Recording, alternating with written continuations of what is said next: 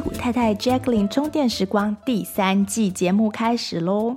今年的节目将分为上下两季，上半年与下半年。那大部分的过季节目依惯例将转为会员节目。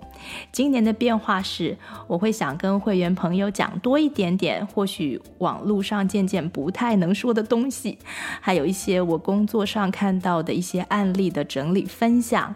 或是一些面对小众，我会讲的比较自在的内容。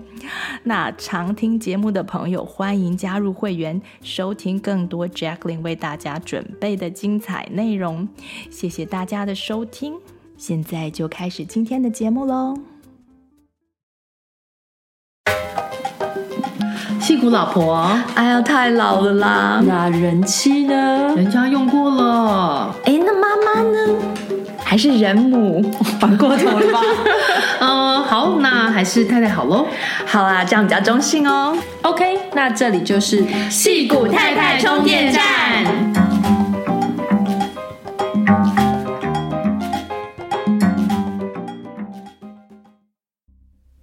Hello，大家好，我是林颖。这一集的戏骨太太呢，由我林颖自己为您进行一集人物专访。这一集呢，我们的受访者明杰何明杰，他是一位从工程师转行，并且已经奠定稳定基础的纽约人寿保险业务员。他也是两个小男孩的妈妈。那在之前我跟明杰的聊天中呢，他提到他其实很享受担任保险业务员的工作，还有这其中跟人的互动，加上他自己也对投资理财很有兴趣。那有机会从这个角度帮助别人呢，他也非常的开心。那今天很开心邀请到明杰，他会跟我们谈他学习的历程，然后也会提供一些关于保险的很棒的资讯，供听众参考。那明杰你好，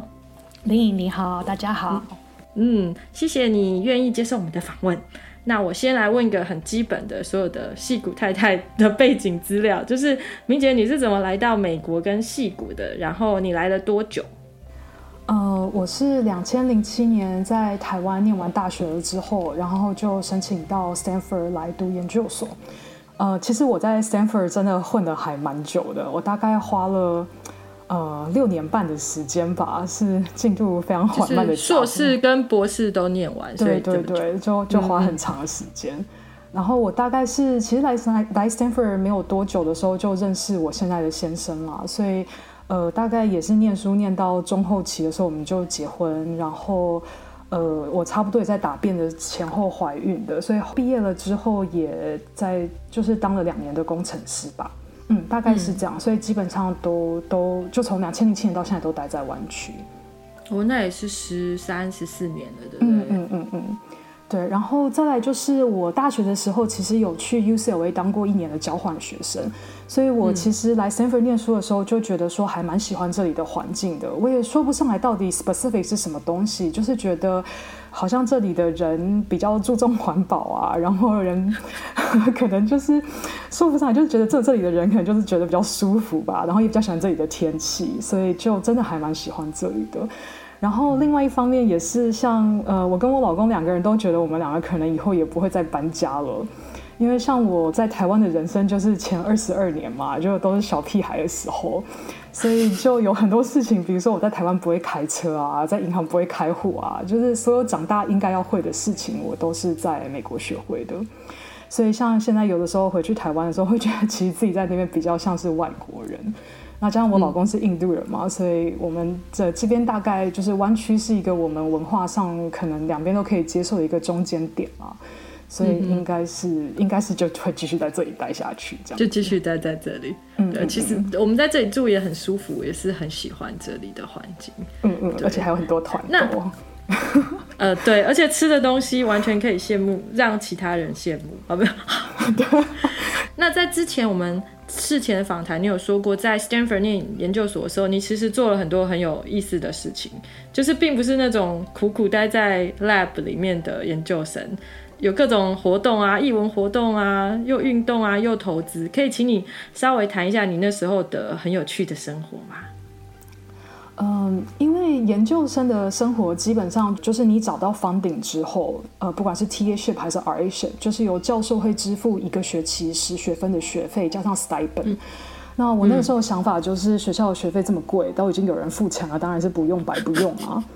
那我自己的呃本业是呃我我是电机系的啦，然后我是一个 MEMS engineer，嗯，所以我其实平常的工作就是做一些就是 device 的 simulation 啊，跑无尘室，然后在细晶圆上面做那个 mechanical device，然后做一些两侧分析等等之类的。那可是就是那个时候。呃，就是大概就是把本科的这些专业课程学完之后，因为就有这些教授付钱的 quota，所以就跟自己讲说，只要是在时间允许的前提之下，然后就尽量去上一些有趣的东西。所以那个时候上的课就包括像是有去美术系上油画课啊，然后骑马课就还蛮特别，因为在我们学校是非常抢手的课。那个时候还写了一封文情并茂并茂的信去。给助教，然后拜托说，我快要毕业，一定要让我上到这样子，然后他就给你上。对对对，后来就就是只是对，就就上到一个学期，然后也有去那个上过 digital photography，然后因为我老公的关系，也有上过一个学期的 Hindi，然后就发现自己对这个语言完全没有天分这样子。呃，其他的跟钱跟法律有关的课的话，为什么会想要去上呢？其实像。呃，我那个时候刚考上大学的时候，我爸爸就跟我讲说，我们家的 background 是，就是从我爷爷，就是我祖父祖母，我的伯伯，我爸跟我所有的 cousin，我妹，就大家都是商学院毕业的。嗯，所以我爸那时候就跟我讲说，他觉得有一些学问啊，跟你的主修无关，就是不管你是学什么的，大概呃，你的人生里面有这些知识，基本的知识应该都会，诶，应该都是会有些帮助的啦。所以大学的时候，他就跟我讲说，你应该要去上什么民法总则啊，然后，呃，呃，经济学啊、会计学这些的。那大学的时候当然就就就没有听他的。可是感觉好宏观的父亲哦，就是呃，他是告诉你一些生活的对要知道的事情。对对，其实其实我爸爸，我是真的觉得他一。目前的人生里面，我觉得他对我的影响还蛮大的。可是他他他其实管的事情很少，他只是偶尔跟你念个两句，然后之后你要怎么样决定，你就随便你这样子。嗯、对，所以我我是跟我爸妈就就感情都挺好的。所以我那时候研究所的时候就觉得，嗯，爸爸好像讲的也是挺有道理的。所以那个时候，对，那个时候就有去呃，我在法律系就上了法律概论啊，然后土木系有一些讲那个营建相关的 legal issue 的课。那商学院的房地产投资这些，那其实很多外系的课，一般来讲要去修都不太容易，因为像这些系都。呃，一般不太开放名额给外系学生，所以很多都是要去拜托教授啊，或者什么，或者只有非常少数的课我们可以去上这样子。哦，OK。所以，所以你都有去拜托教授让你上、呃？就有有有一些课，像是那个商学院的房地产投资，当年的确是对，就是就、哦、OK。所以我大部分修的课其实还是工学院提供的，像是那个呃 investment science 啦，decision 呃 decision analysis。有一些跟专利相关的 technology licensing，或是像会计学，比如说那个 accounting for managers and and entrepreneur 等等之类的，嗯哼，这些课都是就是我们学校的工学院其实都有提供。那这些课其实你如果现在问我的话，我就是几乎都不记得内容到底是什么。可是，可是我觉得修这些课，就是你会慢慢呃有一点感觉，就是说哦，不同 background 的人，他们其实看事情的角度跟思路，就还还是会学到一些这些想法。然后我觉得对于我现在其实也是挺有帮助的这样子。嗯哼。但是你当初选了 engineer，然后你什么时候开始发现你并不是那么的喜欢，或者是嗯嗯嗯，我只是很好奇，因为因为譬如说你在台湾也是念。最高学府嘛，Stanford 也是一个非常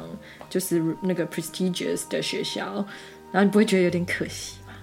哎、欸，其实我是就是我我我我我一路的人生都是有点像是就是我自己就是做决定啦，其实说实话是有点蛮任性的。嗯然后在研究所的过程里面，我是慢慢的发现到，就是呃，我其实就是比较喜欢一些比较自然，然后我比较喜欢的生活是那种比较可能比较返璞归真，然后比较少 human intervention 的这种的，嗯，就是比如说我我的 medical point of view 就是比较就是比较中医派这样，中医的嘛，对不对？对对对，所以我其实就不是觉得很喜欢 engineer 跟高科技的东西。那我其实研究所的中后期，我觉得整个研究都做的其实是还蛮痛苦的啦。虽然说，虽然说就是呃，你你你为了交差了事，就是稍微挤挤，都还是可以挤出一些成果来。可是就觉得心思不在上面也，也、没有什么成就感。真的就是为了毕业，然后再苦哈哈的熬着这样子。嗯哼嗯哼，也算是完成一个事情这样子。对对对，我那时候想法纯粹就是说我还不知道我要做什么嘛，所以就把手上的这件事情先做完这样子。嗯哼。可是学生时期的时候，我就呃有还算认真的去 explore，除了当工程师以外，我可以做什么？呃，比如说像是我们学校有那个 management consulting 的 interview preparation 的 club，然后我那时候有参加，oh. 然后也有呃曾经有一个暑假去参加麦肯锡的营队这样子，然后在那边认识了很多外系的朋友。对，他是不是会像麦肯锡？好像是他的确很多理工学院的人会去，然后最后他就去当 consultant，类似像这样。对对对，所以你念什么背景都可以。对对，他他们基本上就是着重、嗯、呃，就是基本上是呃录取呃一些一的是有 MBA background 或是 PhD background 的人，嗯哼，所以他们这个是一个 open route，所以我们学生学校就有一个社团专门在准备跟这方面相关的 interview 这样子。嗯，OK，所以你就去去看一下你自己喜不喜欢？对对对，反正就 到到处随便乱试。嗯哼，那房地产呢？哦，你不是说还有？OK。对，所以所以再来就是呃，我研究所的时候，其实花了很多很多时间做另外一件事情，就是我很早就开始买房子，因为我是两千零七年来的嘛，然后两千零八年的时候，我爸才来几个月，我爸就跟我讲说，呃，以美国那个时候的房地产的这个环境啊，就是呃，他觉得像这样子，就是呃，一个 asset 的 price 是这么低的这种市场的机会，一个人一辈子可能就是两次到三次机会而已。他他他觉得这是一个很难得的事情，然后他那时候就跟我讲说：“哎呀，爸爸赞助你，你就当付学费也没有关系，你就自己学着去看房子，然后然后你你去呃问一下你大伯，就因为因为我大伯在美国啦，他就说问问你大伯说啊，看房子有什么要注意的啊，什么什么的，所以我那个时候根本都还没有买车，然后就跟着那个时候的对，就跟我那时候的男朋友，他就开着车带我去看房子。”哇，所以我算是现在看起来觉得好有智慧啊。嗯，其实说实话，那个时候第一栋买的房子也不是很好，就眼光不是很好啦。对对，anyway，那个倒不是太大的重点。所以我那个就就等于说，在研究所的生涯就呃买房子、租房子、整修房子，然后后来也卖掉第一栋买的房子，就有了就是这这些跟房子有关的经验。那 flipping 的经验，看房子的经验。对，呃，这个可能对也可以叫 flipping 吧，可是是我自己的房子。那我 oh, okay. 对对对，然后我我那个时候也的确是有专呃认识专门做呃就是呃当 flipper 的朋友，也曾经有跟他去看过工地，大概知道 flipping 他的做法，然后他们怎么去 manage 他的赚头跟他的这个房子的价钱要留多少的 margin，他觉得这个风险是可以控制的这样子。嗯哼，那当然也是有问过一些呃当 realtor 的朋友，他那一行的工作内容跟怎么样可以把它做得好之类的。那可是我大概就是经过反正这个过程，然后到呃整修了我们家现在住的这个房子之后，我就放弃，就是就是放弃把房地产当做职业。为什么？为什么？你感觉这后面十年是房地产黄金期？呃，可是就是说，我觉得房子其实挺麻烦的，然后我会投，我会 enjoy the process of 看房子、买房子、整修房子，那是因为。就是我有一个 vision，就是以后那是我要住的房子。嗯，可是如果说你要我把它变成一个职业，然后帮就是帮其他人操刀的话，我觉得我没有那样的热情了。所以其实是还就是就是可能对，可能就是大概二零一二、二零一三年的前后的时候，就非常确定那个不是我想要当做职业的事情。嗯哼。但是你就是很 open minded，好像就是因为你愿意跟人家学跟看，你就会学会很多东西嘛，然后你就可以决定你要不要这样子。嗯嗯嗯，对，其实其实我我我我是真心觉得，就是各行各业的很多呃细节，其实你如果没有跟人好好的讨论过的话，很多事情都跟自己想象的不太一样。对，所以我我我是还蛮 enjoy 这个过程的啦，而且就多认识一些人，就是就算我以后不做他内行，我也知道我有什么问题可以问谁嘛，所以我还蛮喜欢这样子的。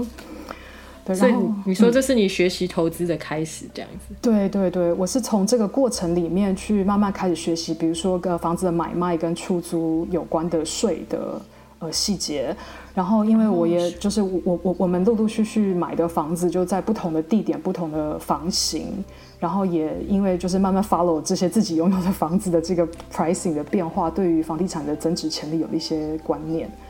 然后，所以这对，所以这这的确是我一个投资的实物操作的开始啦，是从房子开始的。嗯，那我们也的确是因为开始开始的时间点就很好，所以呃，过去的几年在房地产上面是赚了不少钱这样子。那我觉得对我先生来讲是一个，嗯、呃，就是我利用这件事情教会他。一些从小对我的 family background 来讲是理所当然的尝试，可是对他不是的事情。我觉得在这个过程当中，对他就是在这个理财的观念上面，跟我会越来越能够互相沟通，然后越来越 in line。其实我觉得也挺有帮助的。哦，就是可能你就是遇到一种。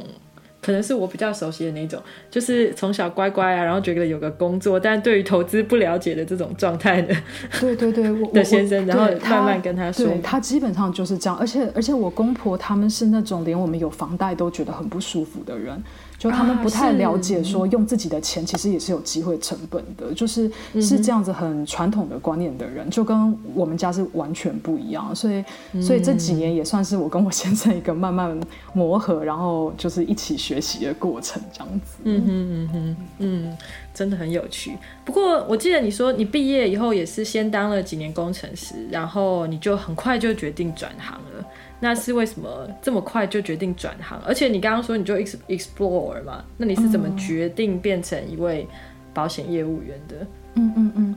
呃，对，所以我毕业的时候为什么还是当两年的工程师，就是因为签证的关系啦。就那个时候，呃，也是等到就我当了两年工程师拿到绿卡了之后，就就就就是因为前面讲过我不太喜欢高科技的东西，所以其实算是决定做的还蛮快的。那至于为什么会决定要做呃，就是要呃变成一位 就保险业务员呢？呃，其实我觉得呃，当然就是我 PhD 的过程，因为就念了很久很久啦，所以毕业的时候就已经成家怀孕了。嗯、然后那个时候呃，其实对于生涯规划的想法跟在年轻的时候就变得很不一样。比如说像是 management consulting 那样的工作，以前会觉得啊，可以接触各种不同的企业，然后到很多不同的地方去 travel 是很 attractive 的。可是那个时候真的是毕业就是的那个时候，就会觉得这种飞来飞去的 lifestyle 对于一个新手妈妈来讲，其实是没有办法接受的了。对，很累啊，而且也基本上不太可能离开宝宝那么久哈。嗯嗯嗯，那个光是你要、嗯、你要喂奶，大概就不可能了，这样子。嗯嗯嗯嗯嗯。然后呃，另外就是我在研究所的时候，也因缘际会接触了福智跟中医，嗯、然后那个时候也有被一个呃，就参加台大校友会的活动的时候，有一个学姐拉我去听某一个直销型保险公司的一些投资理财的课。嗯哼，那我那个时候其实是对中医觉得非常非常着迷啦，就我觉得中医跟佛法一样，就是他们这两门学问对我来讲，他们都是有所谓的一些公社，就是。就是 axioms，然后你在 base on 这些公社的前提之下，它的后面很多的理论其实是非常非常 logical 的，所以我，是是是是我我我觉得他就是非常 appear to 一个 engineering 的 的的的人，这样子。可以了解。所以，所以我我我那一阵子是真的真的很想要去学中医，可是就就是觉得说啊，总是需要有一些。收入啦，所以我那个时候，呃，因为在那家那那那间保险公司的经验，我就想说啊，那我可能可以用这个当做 part time job，然后多的时间就可以照顾家庭啦，或是就是我还可以花一些时间去学中医啊等等之类的。所以一、嗯、一一开始的 ideal 的 situation 是这个样子，do two things together，对就就其实还蛮天真跟贪心的这样子，是。大家都会讲，嗯，对，然后，呃，后来为什么会加入纽约人寿？其实是因为，呃，我虽然在呃这家保险公司学到一些，就是一开始的这个这些观念，可是，可是又一直不是很喜欢那家公司的气氛，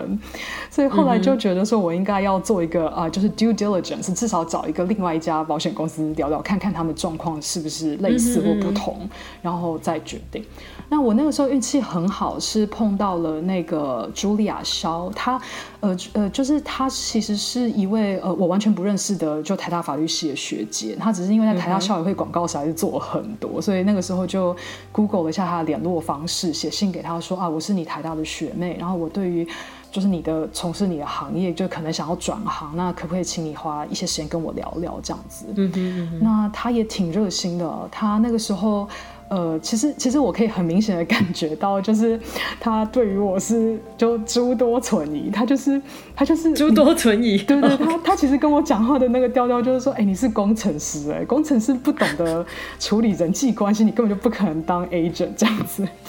可是、嗯、可是他还是花了很多很多时间跟我讲说他他他在这一行做的事情这样子。嗯嗯，那呃。我我那个时候跟他讲的那讲谈话那一个小时，我觉得就是那个是我的人生里面很重要的转捩点哦。就茱莉亚她本人的 background，她是类似像那个 estate planning attorney 的这样的的 legal background，然后她转行当保险业务员，然后她自己也有 taxation 的 master，所以她在税法上跟呃法律上，就是一些资产规划的法律上面，其实都是有非常 strong 的 background。嗯哼，那他就跟我解释说，其实虽然说我们做的是这样子的，呃，就是推销某些金融产品的工作，可是因为他自己本身的这些 professional knowledge，所以他可以提供给客户什么样的资讯，或是帮他们做怎么样的财务上面或是遗产上面的规划这样子。嗯，那我那时候觉得就是。应该怎么讲呢？就是觉得是真的是大开眼界啊！就我从来不知道有这么高级的保险业务员这样子。嗯嗯嗯，对，我听你讲的时候也觉得哦，原来是这样。对对对，然后然后这些都是我个人非常非常有兴趣学的东西。所以我那个时候就觉得说啊，与其再考虑回学校去，比如说再念一个 degree 或拿一个什么 credential，那不如就是把这个变成是一个工作，然后你就是边做边学，然后你又有很厉害的 mentor，所以我觉得是还蛮难得的机会啊。然后那个时候就呃，所以其实就拿到绿卡之后，对我来讲就没有什么太大的障碍，就是碰到跟 Julia 谈过了之后，就觉得还是非常的向往，所以其实就就。我我觉得算是还蛮破釜沉舟的就转行了，因为其实你想想看，这是一个没有回头路的决定，因为你当了保险业务员三年之后回去再说，哦，我要找 engineer 工作，应该就不会有人要你了，这样子。是，就是 engineer 日新月异就对了，有点。对对对对对，所以所以，可是那个时候我倒我倒不太担心啊，我的想法是啊，反正 insurance agent 做不下去，我还可以去读中医，我觉得我人生有很多事情可以做，所以所以就没有担心退路的这件事情，这样。结果你后来就不小心变 full time 了，这样子。对对对对对。那那我先问一个就是很直白的问题，就像你说，你你发你后来发现保险业务员跟你想象的不一样，就是就跟我们一样，就是有时候对保险业务员有一些比较负面的印象。那保险业务员的工作形态到底是什么样子？那你自己又是怎么看待有时候我们大部分人的负面的印象这件事情？嗯嗯嗯。呃，保险业务员的工作，呃，其实很老实说，就是我刚转行的时候，心里所想的跟，呃，现在比如说已经过了四年多了，就是自己对这一行的体验，其实那个那个两者之间是非常不一样的。那呃，保险业务员的工作主要其实就是找客户，就是这是这是呃一个。业务员的工作里面最最困难的部分，因为就像你说的，其实大家对保险业务员的印象不见得都很正面，这样就是觉得一直被找就有一点累。我刚入行的时候，我一直觉得说保险业务员的最主要挑战是去了解你要卖的东西，就是是一些、嗯、呃 knowledge 上面的事情。可是其实不是，这、嗯、真的就是工作上最困难的，就是怎么样找到客户跟说服客户坐下来跟你谈，然后你一个一个去谈，把 case 讲下来这大概就是业业务员基本工作就是这样。我记得你那时候有稍微提到，就是你怎么去呃跟业跟客户讲你要卖的东西，其实跟你本人的态度或者是知识都有关系，对不对？对对对，所以所以这个其实就是说，怎么去 approach 找客户跟跟客户讲解的这个部分的话，就每一个保险业务员的做法都不同，这个纯粹就是一个。嗯各显神通的这种，每个人做法都不一样啊。我我是因为碰到了一个 要求比较高的 mentor，所以我觉得我一开始是还蛮认真的，就是呃，就找朋友一个一个的去问说啊，你愿不愿意跟我谈一谈啊？然后当然也会办一些比较小型的讲座，就是呃，算是一种 marketing 的的手段了。嗯，行销的讲座，对，呃，嗯、其实那个行讲座的目的本身不是行销，可是我觉得就是说你提供一些有用的资讯给别人，然后人家来听你讲座比较没有压力嘛，不像坐下来跟你聊保险一样。对，所以这是一种就是 marketing，就是让大家认识我，然后跟大概知道我做事的方法的一种管道。对，对，嗯哼。那那其实我是大概工作了一两年之后，就是呃拿到了 security license，然后后来自己又有在学一些，就是不是保险了，是跟投资有关的东西，然后加上公司的 training，还有以前那个在房地产的经验啊，就大概一两年之后，觉得比较能够提供客户一些整体财务规划上的建议。所以我现在的做法就是会比较强调说，呃，我一定要了解那个客户个别的状况，他的家庭状况、财务状况等等的，然后他的一些呃想法跟目标，他想要达到的目标是什么？你要对客户够了解，才有办法，就是说，呃，之后跟他呃解说的时候，才能够针对他的问题或他想要知道的点，然后才能够对他有比较大的帮助。比如说，像有一些客户可能就特别的保守吧，就就手头上有一大堆的现金，然后有多的钱就把房贷还掉。像这样的人的话，我会花很多很多的时间去呃 educate 关于一些股票投资的一些基本的哲学，然后你大概用什么样很简单很简单的做法，可以在股票市场 expect 什么样的 return。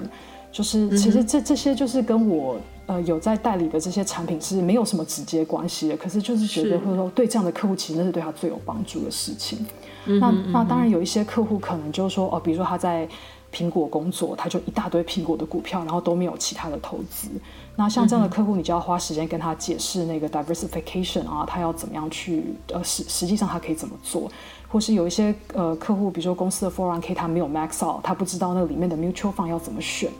所以呃，I try to create value for everybody。所以我我觉得就是说在工作里面，我很希望每一个人就是坐下来跟我谈过了之后，至少会比在那之前他的状况或是他对一些事情的理解要有一些 improvement 啊，这是我希望可以做到的。嗯、那那这样这样听起来很像就是嗯。呃保险其实是理财的一环，然后在你的概念里面，你要提供客户的是这样比较全面的服服务，因为你好像很难呃把它分开。对对对，虽然虽然对，虽然说做的的确是呃，就是说卖的产品的确是以保险为主。那当然，我是也做 mutual fund 或是 long term care 这些其他的保险或者其他的投资，可是可是大部分还是做人寿保险。那我为什么要花这些功夫呢？嗯、是因为呃。我觉得就是说，一样是一个产品。比如说，你今天一个客户，他跟你说他要买一百万美金的什么什么人寿产品，好了，那你怎么知道那个适不适合那个客户呢？就是他他的理解不不见得正确。那如果我又不了解他的状况的话，我根本就没有办法知道他。他想要的到底是不是 adequate？那我最害怕的状况是，嗯、假设今天有一个客户他买了一个什么什么产品，结果你说像现在 COVID nineteen，然后他失业或是收入受到影响，然后过两年之后跟你讲说，哎，这个产品我后悔了，我现在没有办法负担，就是这种状况，其实我觉得对一个客户是很伤的啦。所以，所以就是说，一方面了解客户是我才有办法确保我帮我我我卖给他的东西是合适的。那另外一方面就是说，其实钱的事情，我觉得都是环环相扣的。那你既然有机会坐下来跟人家聊，你就想办法，就是看这个人可能在哪哪方面，你觉得也许是对他有用的，就多跟他讲一些这样子。嗯，对，感觉跟你谈也可以学到很多。谢谢。就是在各种事情上，但是像就像我刚才问，就是一直因为我觉得你这种做法可能真的不是每个业务员都一样，对不对？就是大家的做法都不一样。对对对，其实其实当然我会选择这么做，也是有一点私心的啦。嗯、就是像我这样子，大概做了又一阵子，半年一年之后，就可以感觉到 referral 变多，就是我跟客户的关系会比较好，嗯、然后客户也会给我比较多，就介绍他们的朋友来这样子。嗯哼，那那其实呃，就是讲到你刚刚说，就有些就是呃，其实每每个保险业务员都不同，比如说我也有碰过。嗯，一个美发业的老奶奶啊，就我的客户大部分都是台湾人，而且是 in the household 至少有一个是工程师这样子。工程师，嗯、对。然后那位美发业的老奶奶，我那时候帮她处理她的，就是她她已经是纽约人寿很多年的客户，我帮她处理她的保单，我就觉得我讲话她听不懂。那那其实是还蛮挫折的，所以有有的时候我会觉得，身为一个业务员，并不是说我懂得比别人多，或我比别人聪明，或者怎么样的，我就是一个比别人好的业务员。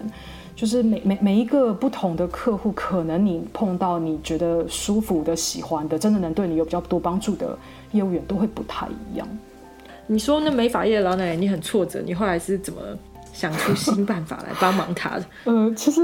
那个我有点不好意思在就这边讲，可是 因为基本上我后来跟他讲了很久之后呢，翻来覆去的觉得讲了后面的，前面觉得懂了，讲了后面又觉得，然后又再回去前面又觉得前面忘记了。我后来实在是没办法，我跟他讲说，哎、那个。呃，就是阿姨啊，你到底相不相信我呀？啊，我很相信你啊。可可是就是他没有讲这，可是我听不懂这样子。那我后来就说，那那那那我建议你，我们就这么做好不好？我觉得这样对你是最好的。然后就好好好，然后就就就结束了。所以我猜很多人是这样哎、欸，他要找一个他信任的人，嗯，有可能也是因为你花了好多好多力气跟他讲，那。他可以感受到你的诚意，也许，对对对，也也也许是这样子吧。可是我因为有有像我可能就会觉得，呃，我都听不懂，一定是你的问题，很烦就走 啊，不是也有可能，对不对？不知道哎、欸，不知道。其实我我觉得人跟人之间也是看缘分嘛，对，所以有有的时候其实跟这个人也不见得我跟这个人绝对合不来，就是时间不对吧。嗯，嗯，有时候是这样，对。然后再来就是，哎，不好意思，因为我我一直都没有回答你刚刚前面说，就是大家对于这个保险业务员比较负面的印象的这个事情。哦，对对对对对。看你要不要说多说一点，就是你自己对这个有什么观察？呃，就是我觉得大家对于保险业务员普遍的印象比较负面，有可能是来自于就是几个点啊。一个就是呃，其实成为一个呃寿险的经纪人的这个 bar 是非常低的，就是你要考过这个 license exam 是就是是是一件非常非常容易的事情。然后再来就是，其实有很多的保险公司，像我刚刚前面提过那家直销型的保险公司，它是基本上它收它的业务员是没有任何的，就是基本上是。来者不拒，因为因为像这样的公司，就基本上一个业务员他他是进来他做 part time，一年只做个几百块钱的业绩，或是这个业务员很厉害，一年可以做到一两百万的业绩，这对公司来讲是没有关系的，反正就是多多益善这样子，所以所以的确是会有一些可能就是想要赚一些快钱，或者有各式各样不同想法的人就进来这个行业。那那再来就是还有一点就是有可能是，呃，就是。不可讳言的，我觉得在这个保险的产业里面，就是，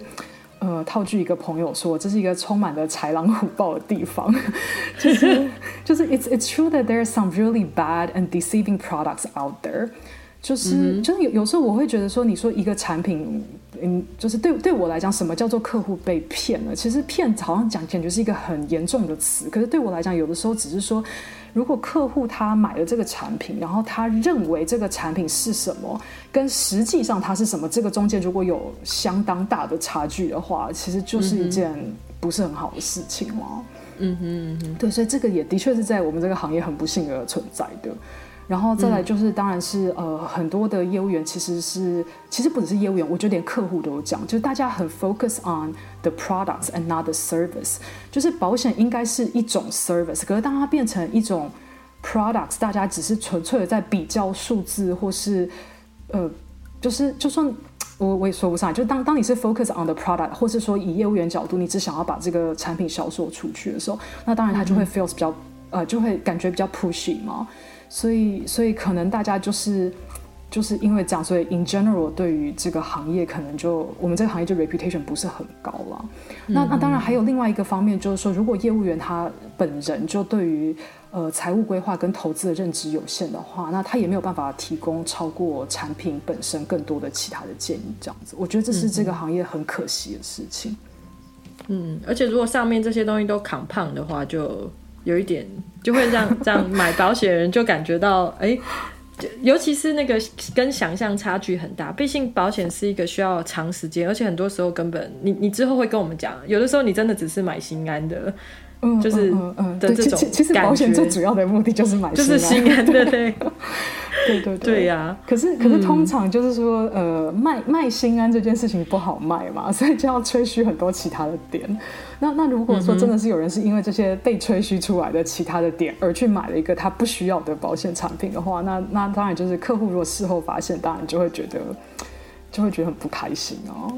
嗯哼，嗯哼那那当然，我是觉得 in general 大家对于呃保险这个行业的这种观感，其实是还蛮可惜的。像是那个你你们之前的就是前前几集的那个呃这个节目里面有访问那个金伞慈善理财的 Ingrid 吗？那像 Ingrid 或是说像呃我们的投资老师，就是那个 COEC，他们是用那种固定开讲座的方式，用公益的方式跟大家分分享理财投资的知识。那我觉得这是一种 top down 的 approach。那我们保险业务员或是所谓的 financial 呃 financial service professional，我们做的是 bottom up 的工作，就是是一个一个的家庭去谈，然后一个一个家庭造成改变的行业。那其实像这种 top down approach 的话，就是做这个讲座，它是一种。呃，当然就是你的影响力会比较多，然后你可以呃 reach 到比较多不同的人、不同的家庭。可是就是、嗯、呃，至于可不可以造成实际上的改变的话，那就看说底下听的人他的呃相应的程度跟他的悟性。对对对，就是他的理解。对对对，因为很里面还是有很多细节，有时候需要靠大家自己去运作或理解这样。对对对，然后那保险业务员的话，因为就是你这个行业，你就是一个人去谈，然后你要一个去 follow up 嘛，所以所以其实我觉得这两种做法，我觉得都是有它不同的价值的咯。嗯哼，但是保险业务员就要遇到一个好的保险业务员，对不对？就是，对对对对对，所以所以呃，我想讲的是，我觉得我可以 argue 一个好的保险业务员，其实对一个家庭的呃正面影响是非常巨大的。那当然就是所谓的好的保险业务员，就是可以做到比较高的层面的 financial planning 跟 education，然后当然是把就是客户的。的 interest，the client's interest before their own 这样子，嗯、那当然这反过来也是对的。如果一个家庭很不幸而碰到一个比较不好的保险业务员的话，那就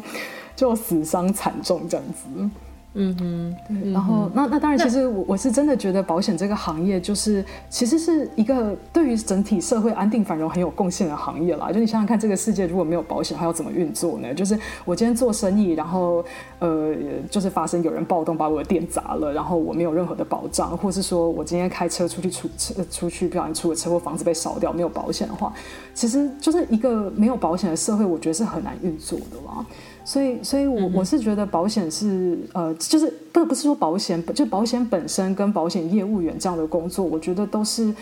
呃是有价值的。只是说，就希望我们这个行业可以多一点好的 agent，然后可以改变大家对我们的就整体的风气跟给人的观感这样子。嗯哼，那我可不可以请你多提供一些，就是嗯，在保险上我们一般人容易有的迷思，或者是一些呃其实是重要的想法，但是大家常会 miss 掉的。嗯，嗯，可以，请你多跟我们讲一些吗？嗯、呃，这个这个我有我有几个呃，就是希就是呃，我自己觉得还蛮有趣的点嘛。其实也是过去这几年就是慢慢体会到，呃，当然这中间还是有一些可能比较资深的前辈来上课啊，或什么，就是慢慢体会到的、嗯、学习到的一些事情。那我觉得就你就是一直在学，所以就好像可以。呃，知道很多事情，没有，就是就是就是天生好奇，然后又好为人师，所以就觉得这个行业就很适合我这样子。嗯哼，那赶快说一些哪些就是很容易有的迷思。我记得你上次讲，我也觉得好有趣哦。嗯，呃，第第一个我想要跟大家分享的就是，呃，买保险在几率上都是亏钱的。都是亏钱的，这是对的。嗯嗯嗯，就是，而且这其实是好事啊，不是，就是也也也也不是说它是好事，是呃，它就是一个必须要如此嘛。因为你想想看，就是、嗯、呃。呃，什什什么叫做买保险到底是亏钱还赚钱？我们现在讨论这个问题哦，就是比如说有时候客户会问我说、嗯、啊，这个保险怎么样？怎么样？它到底合不合算？那什么叫合不合算呢？因为因为你不知道你会不会出事嘛，对不对？所以如果你纯粹是从一个几率的角度来讲，嗯、你算一个期望值的话，期望值的话，几率上买保险一定是亏钱的，因为我们亏的钱就是保险公司赚的钱。那保险公司不赚钱，他就不会想要发行这个保险，所以保险买保险一定是亏钱的。不，可是你你不能因为买保险亏钱，所以你就觉得它没有价值啊。呃，比如说今天如果说呃有一个呃就是家里的 primary bread 呃 bread earner，如果说他过世了。那这个这个 financial 对于 financial 对这个家庭的打击是无法承受的。那我就觉得说、嗯、啊，那我买一个保险，我知道我会亏钱，可是可是我就我就把这个风险转嫁到保险公司的身上，所以我以后就不用担心这件事情，我就可以就是 go on with my life，right？嗯哼。那那呃那那换一个角度来讲，什么叫做买保险赚钱呢？如果你想要从保险上面赚钱的话，那就是你用的比别人多，用的比别人早，你就你就赚钱啊。比如说你买汽车保险，然后你出车祸比别人多，然后别人家的房子都好好的，我家房子不小心烧掉了，或是我今天买人寿保险，然后我过了一两年我就过世了，这个就赚很多钱啊。可是，可是这个是听起来没有很开心？对，可是这个不是我们想要的，对，不是我们想要的。所以，所以其实买买保险，就像我们刚刚前面你所提到的，就真的是为了求一个心安而已。是因为，呃，虽然我买保险，我付出一个 premium，就是保费啦，premium 这个代价，然后是我可以承担的。那我付出了这个风，呃，这个这个代价之后，就造成。呃，就是他，反正这个代价，就算我知道他会亏掉，他对我的生活也没有影响。可是他就把一个我生活上无法承担的这个不无法承受之重的这个风险，就就不关我的事，我就把它转嫁到保险公司身上。所以这个是买保险最重要的理由。嗯嗯，所以从这个点，这第一个点就是买保险几率上都是亏钱的。那延伸到第二个，我想要跟大家讲的就是，你一定是因为要买保险，你才买保险，你不可以是因为。比如说存呃，比如说像有些人他会因为我要投资，所以我买保险，这样是不行的。嗯、因为就保险虽然可能呃尤尤其是人寿保险，人寿保险可能有附加的财务规划或是资产分配上面的价值，或者在税法上面有一些 diversification 的价值。可是其实这些所有的保险产品，嗯、呃，基本上如果你对于投资这件事情够理解，不管是房地产投资还是股票投资，然后你真的了解那个。保险的产品的一些 fine print 的话，其实你会发现，其实没有什么保险产品可以做到。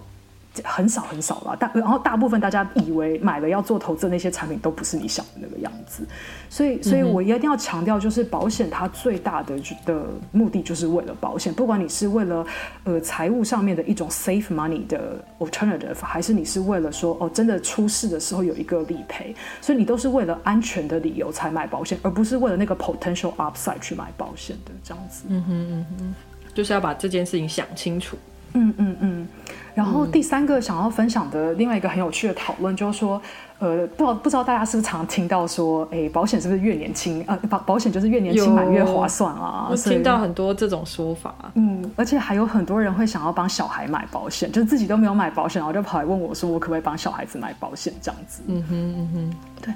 呃呃，所以其实保险是不是越年轻买越划算呢？呃，年轻买保险可能不见得是一件坏事，可是呢，保险绝对就是保险是越老买越划算。这这句话怎么说呢？因为其实所有的保险啊，不管你是哪一种种类的保险，你其实一旦开始买了之后，你就加入了那个 the pool of all the insured，然后跟大家来分摊这一群人里面有人出事的时候，保险公司要理赔给他的。他他他那一家人的费用，这就是保险的开销，这叫 cost of insurance。就是比如说你是人寿保险，那每一年一千个人里面总有几个人死掉，那这些人要赔钱，或是每一千栋房子，就在湾区每一千栋房子里面，一年有多少房子会受到什么样的意外，然后大概会损失多少钱，然后大家去分摊理赔，这个叫 cost of insurance。所以你一旦开始买保险，你就加入这个 cost of insurance 这个分摊的这个这个行列。所以，所以其实，比如说，如果我今天拖到五十岁才买保险的话，versus 我三十岁就买保险，我就省了大概二十年左右的 cost of insurance。所以，其实保险越晚买是越划算的。嗯哼，但是你说，我记得你也跟我说过，呃，有时候你太老了会有健康因素，他就不让你保。对对，所以所以只是说，呃，有一些保险，呃，像是人寿保险的话，有些人如果说，比如说，呃，一个妈妈怀孕生小孩，然后呃过程里面就是有 gestational diabetes，然后怀孕了之后血糖的问题没有完全解决，像这样的人可能就买不到保险。就是有些健康状况一旦发生了之后，你一的是保费会变得非常昂贵，或者就买不到。所以所以其实保险就是一个很吊诡的事情，你越晚买晚越晚买越划算，可是等你真的非常确定。你自己需要的时候，你买不到，所以所以一般来说，保险年轻的时候处理是比较好的，的确是这样子。是因为，呃，你如果你本来就需要保险的话，那你就在健康的时候就尽早处理吧，因为它毕竟是买个安心嘛，你就早点把它办好。嗯对，可是可是我我为什么要强调，并不是越年轻越买划算呢？而是说你，你你如果需要保险，你就早点买。可是你不能因为年轻买划算，所以就不需要买保险的小孩，你就帮他买了保险这样子。嗯、因为那其实没有真的划算，就根据你刚刚的说法，不是什么划算不划算的问题，就是对对对对对，而且而且其实像小孩子的保险，就小孩子的保险看起来很划算的理由，是因为呃小孩的小孩的保险最大的特征就是保费看起来便宜，然后你看小孩子一样到八十五岁，他可以理赔的金额比成人要多很多，那个理由其实纯粹是因为小孩。就比如说我跟我的小孩比起来，就是我小孩比我年轻三十三十岁啊，所以他他就多了三十年去 compound 那个 interest，所以所以才会看起来他的保险好像那么厉害，嗯、可是那其实就是纯粹就多了三十年的关系，而且已经 compound 过去就其实很多了。对对对，可是可是其实小孩的保险，如果你是纯粹的看他的 internal rate of return 的话，就是他的 equivalent 投资报酬率一点都没有比大人的保险好。所以，所以小孩子买保险，除除非你担心说啊，小孩子万一以后得什么罕见疾病什么的，那你想要先买，这个是可以。可是，可是如果说在家里经济资源有限的前提之下的话，我觉得大人买保险，大人先买，有多余的钱想要送给小孩当礼物才考虑小孩保，这样才比较合理。嗯哼哼哼。那还有一个有有人会说，人寿保险可以当教育基金，但是。对对对，很很多买其实小孩保险的人也都是想要把，就是就是想说这是教育基金，尤尤其是就是很多很多呃也也可能是保险公司办的讲座了，然后就会强调说呃就是呃父母的资产啊，小孩如果存五二九的话呀、啊，这些的都会影响将来小孩子 qualify for financial aid，就是他上大学的时候的一些 financial aid 的几率，所以他们就会说啊，保险里面的钱就不在他们看的资产里面，所以某种程度上就是一种。转移跟把资产藏起来的做法，这样子。那我个人是非常非常反对这样的做法。一个是因为把资产藏起来去 qualify for 你本来不 qualify 的东西，我觉得这个根本就不是一个，就道德上其实是很有争议的事情，这样子。嗯嗯。那另外一方面来说，就是呃，就算是以人寿保险的产品本身，人寿产产呃保险，不管你是买哪一种人寿保险，它其实是一个 front end load 非常非常高的，就是说大部分的产品。大概都要到十年左右才会回本，所以你想想看，我小孩今年三岁，然后呢，我帮他存了一大笔钱去买人寿保险，到十三岁的时候才勉强可以把本金拿回来。那请问他十八岁的时候可以拿多少钱出来？就是其实其实根本就不会比你投进去的钱要多很多。就是今天，如果你是买，oh. 如果你是买人寿保险，然后纯粹就是说，哦，我我我还有帮小孩投资，或者是存，就是存五二九，结果他要上大学的那年啊，因刚好股市的很很差，像今年的大概二月底三月的时候一样，那你说哦，股市时机点不太适合，我不想要认赔把钱卖出来，那你说哦，我先拿我的人寿保险来 supplement 一下，然后过几年股市涨回去，嗯、我再把。股市卖掉，然后把人寿保险还回去，这当然是可以。可是这个不叫教育基金，就是专款专用才叫教育基金。哦，呀呀呀，对，所以所以人寿保险它的这种 front end load 很重的特质，就造成它不能当教育基金。所以其实很多人就听了这些讲座，然后就是为了小孩子要 qualify for 什么 financial aid，然后去买人寿保险，那个几乎都是。可能会血本无归，因为因为如果你的 time horizon 真的不是 intending 要要 keep 这个保险 for your lifetime 的话，大概都大概都不会花，就是都会亏钱哦，应该是这样讲。嗯、果然对于保险的迷思好多呀。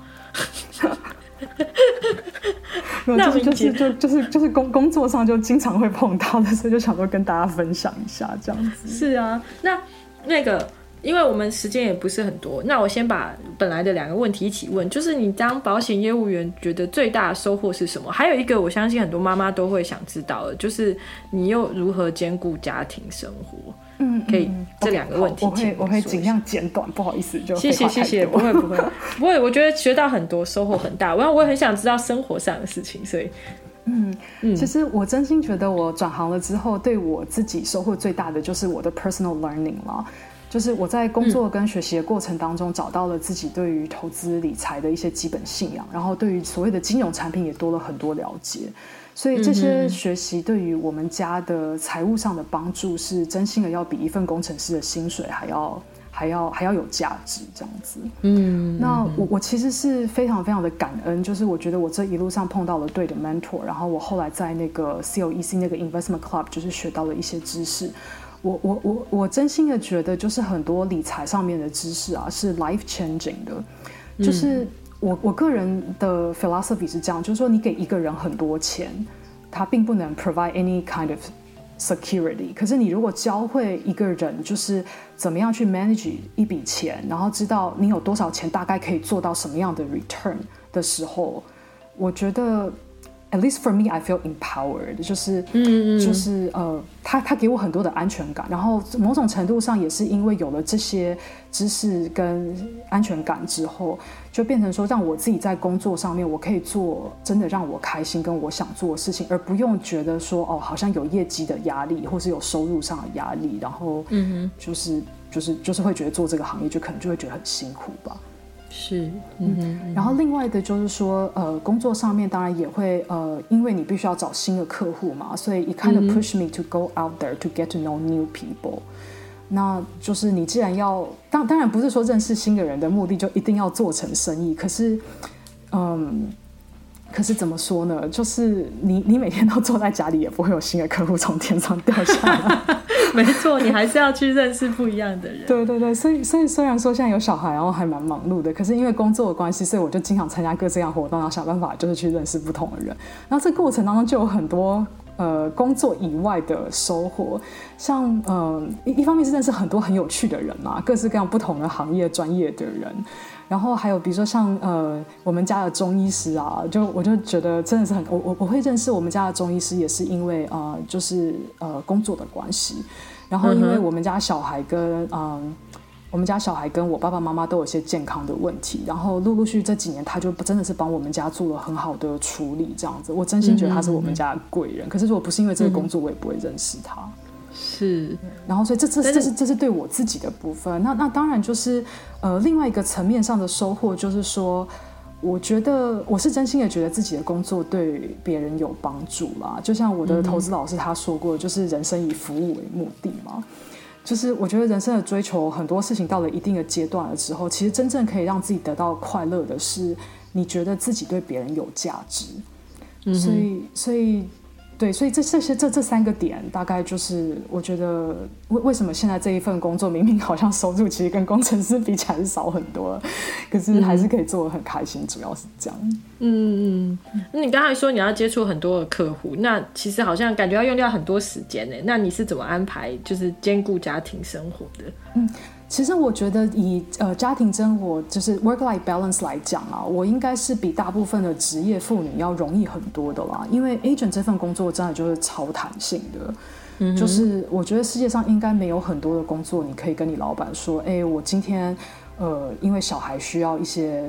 帮忙，或是需要多一些我的 attention，所以我可不可以只工作一半的时间？那我就拿四十到五十 percent 的 pay。其实、嗯，其实很多工作你都是没有办法做到的。可是 agent 的工作就是这个样子，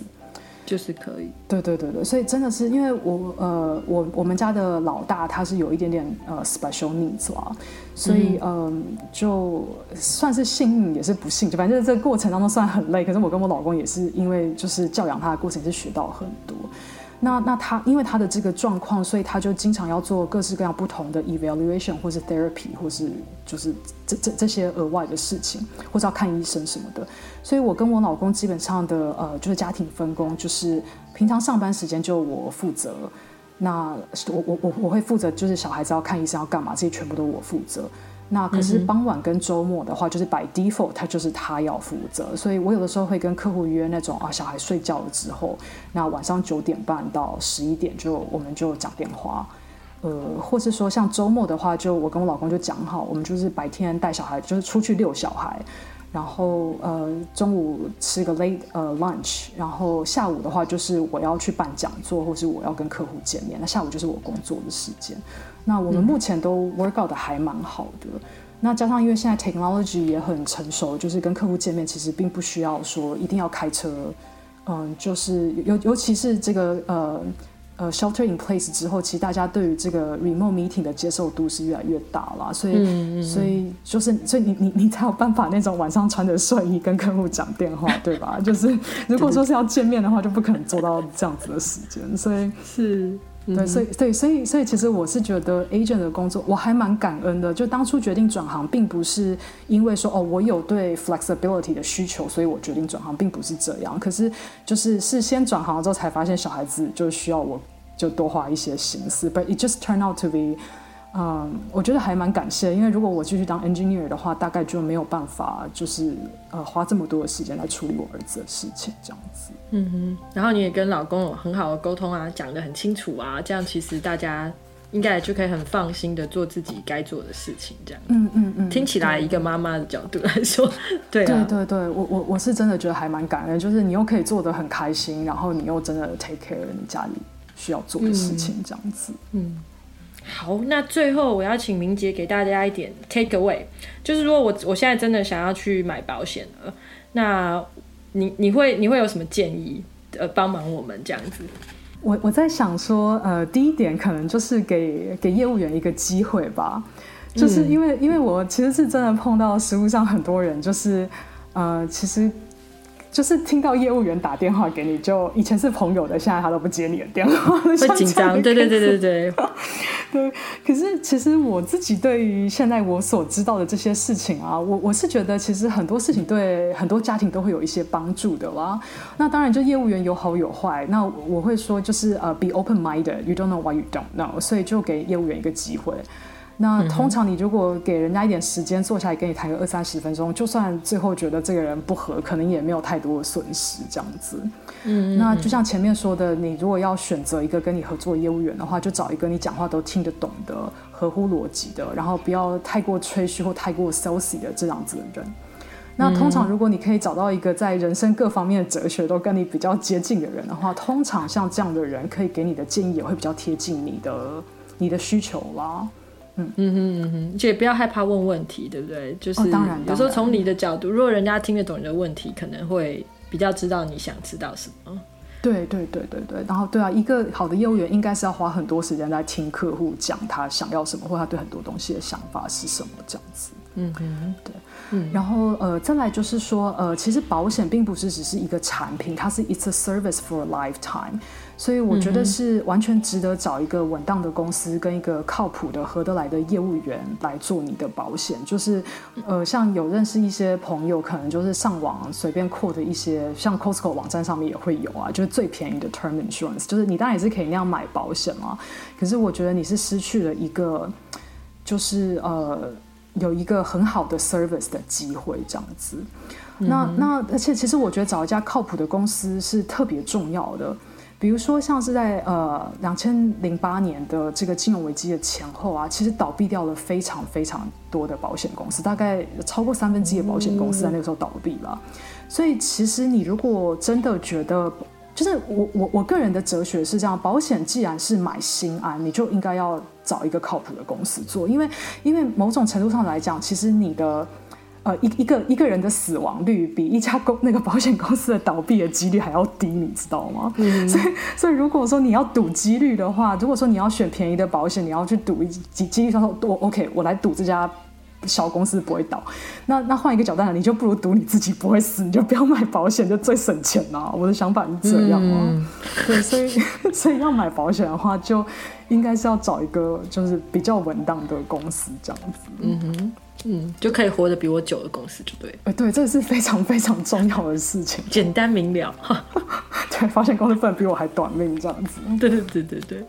嗯，然后再再再下一个，我想要讲的是不要太过纠结数字，不要太过纠结数字。呃，原原因是因为其实那个呃保保保呃不同的保险产品啊，就通常你在跟保险业务员谈保保险的时候，他都会给你看一个试算表，我们叫做、嗯、呃 illustration。那那个试算表就是说啊，你付多少保费进去到第几年的时候，大概有多少钱啊，什么什么的。那其实像这样的表，我想要强调的是啊，它里面的那个数字到底是有多少可靠性，它多少的成分是 guarantee，多少的成分是 projection，那个其实是每一个保险产品都不一样的。嗯哼，所以所以其实某种程度上就是说，你把一个 guarantee 很高的成分的产品跟一个它那个数字纯粹是 projection 的产品拿来比较的话。他们根本不是 apple to apple，所以是比较是没有任何意义的啦。嗯哼，所以，所以我我真心的觉得就是说，呃，其实以这个保险的试算表，你如果今天真的跟一个业务员谈保险的话，你其实要问的是这个产品运作的细节跟它的 fine print，它这里面到底有多少是 guarantee 跟 projection，它的 projection 是怎么算的？嗯就是这些东西其实比那个数字本身要重要的多。嗯哼嗯哼，所以、就是、就是不要看到那数字就觉得是确保一定是怎么样。对，甚甚至就是说还有一些人会就是到处去扩，跟这个公司扩一个，跟那个公司其实是扩不一样的东西，他就拿来比较，那个完全没有任何意义。哦，所以所以像嗯，对，就很像苹果苹果比橘子。就是表面上是一样，但是它的算法跟它 guarantee 一个 projection 不一样的时候，比例不一样的时候，你可能不知道。如果你没有问的话，对，就像就像你把股市的 return 跟银行的 CD 的 rate 来比较，这个完全没有任何意义啊，嗯、因为这是你要存这两个，你都会存，可是是 for different purpose，right？嗯哼，所以这个其实就我就讲想到，就我很喜欢我的投资老师，他经常讲的一句话，他说不管是财务规划还是我我个人认为保险也适用，就是我们要追求的是模糊的正确，而非精确的错误。模糊的正确，就是其实你就是就是我，就是你你基本上找大方向对了就好，然后数字就不要太纠结，然后你去太斤斤计较一些很细节的东西，可是你斤你斤计较那个点根本就你连它是不是会成真都不知道，那就是一种精确的错误这样子。哦，就表面上看感觉这数字回收率很高，可是你如果它下面算法就不对或怎么样，看起来好像很高，但也不一定是对的。对对对，所以其实这个才是要，就是才是要去多去跟你的业务员讨论的，其实是这些呃 fine print 的的的部分这样子。嗯哼，嗯哼。那再来就是挑选产品的时候，应该是要考虑自己家的财务状况，包括呃是不是结婚啦、有小孩啦，然后你的收入如何啦，你其他已经在做投资大概是在哪些方面啊？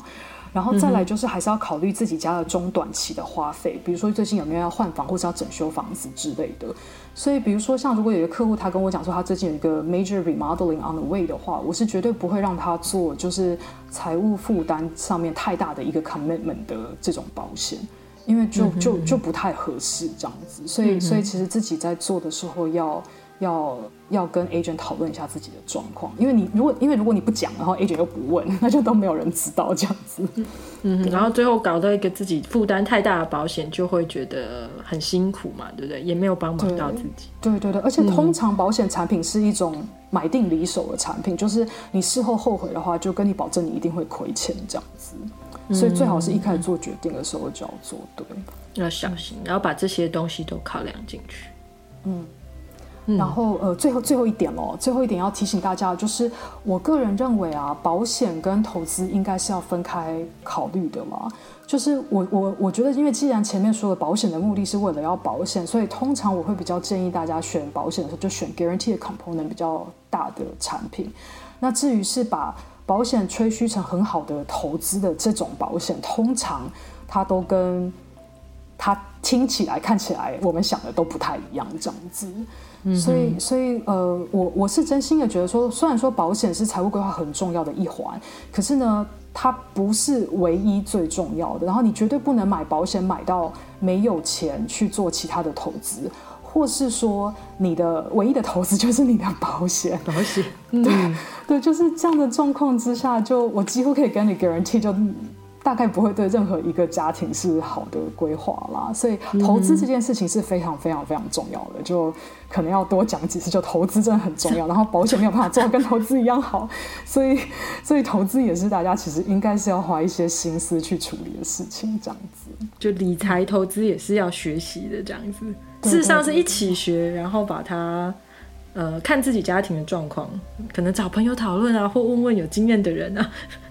对对对，所以其实像上次那个 Ingrid 讨论的，我就真的很喜欢，就是跟小孩子讨论钱的事情，然后让小孩子从比较小的时候就开始建立一些理财观。我觉得那个是我们可以留给小孩子，就是可能最呃最有用的事情之一吧。就是包括可能希望他们可以当一个善良的人、体贴的人、种种负责任的人。除此之外，嗯、我觉得拥有就是照顾自己。对，照顾自己跟照顾自己，对对，跟投资理财，对都很重要。就好像您有智慧的父亲在 无意中撇出了一句话，也是会发发芽生根。对我我我我是真的很感谢我爸爸，就是我觉得他嗯。他就是以以前小的时候不觉得，小的时候就跟妈妈都比较亲嘛，然后到了年纪比较大的时候才觉得，我爸爸其实很多对很多事情的做法跟想法，就是影响我，其实真的还蛮大的这样子。嗯，好，今天谢谢明杰跟我们呃分享，就是他的历程、心路历程，还有他对保险的理解，给我们一些帮助。我自己觉得听了很受用，那希望听众也很喜欢。那谢谢明杰，谢谢谢谢林颖，谢谢。今天就到这边喽，下一集拜拜拜拜拜拜。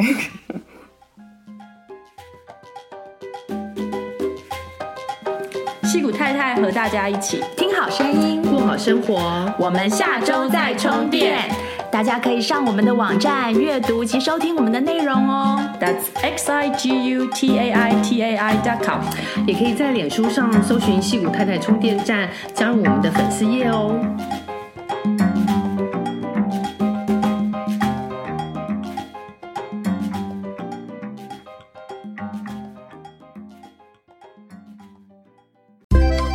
喜欢今天的节目内容吗？欢迎推荐西谷太太 Jacqueline 充电时光的 Podcast 给你身边的亲戚朋友们，在你收听的播客平台给我们订阅、评分、点赞、留言和加油。有特别想听的主题，欢迎写信给我们，作为未来节目制作的参考方向。再次谢谢你的收听、分享和支持，我们下次再见，拜拜。